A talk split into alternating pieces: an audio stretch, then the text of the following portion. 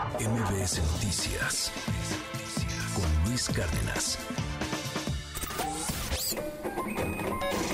Economía y finanzas con Pedro Tello Villagrán. Modera su avance de confianza de consumidor en septiembre. No, no, no, bueno, ahí, va, ahí va el, el, avance, no, no, no tan fuerte como lo teníamos hace algunos meses. Cuéntanos, Pedro, buenos días. Luis, buenos días, qué gusto saludarte a ti, también a quienes nos escuchan. Mes a mes, el INEGI y el Banco de México aplican una encuesta en las 32 ciudades más importantes de nuestro país para recuperar, a partir de la entrevista a en más de 2.300 eh, viviendas urbanas, cuál es la percepción del consumidor mexicano acerca de su situación actual respecto a la condición económica que prevalecía en su hogar hace un año? Lo mismo a la forma en la que percibe el estado de la economía mexicana hoy contra lo que sucedía hace un año, pero también le pregunta qué espera para los siguientes 12 meses en la economía mexicana, en la economía familiar, y finalmente le pregunta cómo percibe las posibilidades de los integrantes del núcleo familiar para poder adquirir bienes y servicios de consumo duradero, refrigeradores, lavadoras, estufas, pantallas planas, automóviles, etc. Y a partir de estas cinco preguntas se construye el indicador que se conoce como el índice de confianza del consumidor mexicano.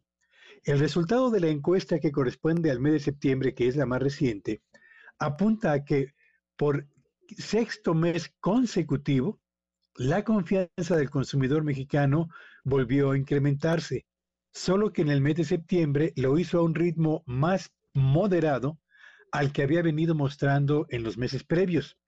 A pesar de que ha moderado su ritmo de avance, la confianza del consumidor mexicano está hoy en su mejor nivel en los últimos cuatro años y medio, es decir, desde perdón, desde marzo del año 2019, Luis.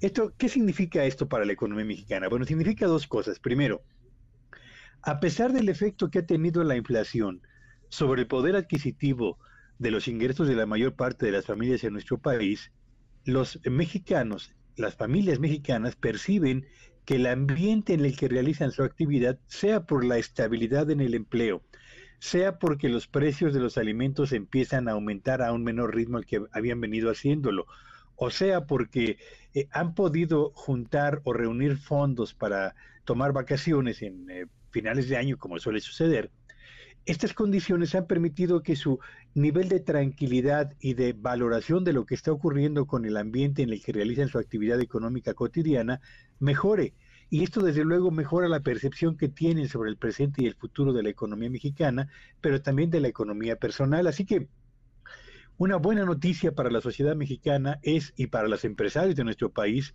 es que los, los consumidores se sienten más cómodos, con mejor confianza respecto a lo que había venido sucediendo en los meses previos, a pesar, insisto, de que la inflación sigue siendo elevada, y no obstante también de que las tasas de interés siguen presionando el costo del financiamiento para quienes han tomado un crédito de manera personal o quienes como familia están pagando hoy el departamento, la casa o el terreno que han adquirido para mejorar su propio patrimonio familiar. Buenas noticias sin duda alguna, Luis. Gracias, querido Pedro. Te seguimos en tu red. ¿Cuál es? Sígame en Twitter ayer y X hoy en arroba Petello Villagrán y que este sea un muy buen jueves para todos. MBS Noticias Cárdenas.